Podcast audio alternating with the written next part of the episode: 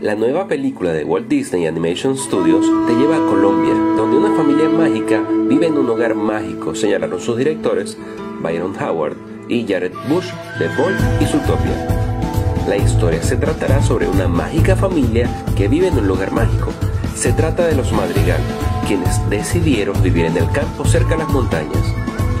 El detalle de la magia y las mariposas que se ven en el clip hacen incluso pensar que tenga una carga importante del realismo mágico de García Márquez. En esta peculiar familia, cada miembro tiene un poder específico, que les da desde superfuerza hasta la capacidad de curar a otros. Pero hay un miembro que no los tiene o no los ha descubierto.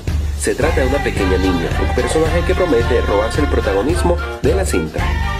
Interesante, déjanos tu comentario y síguenos en Geeks Latam.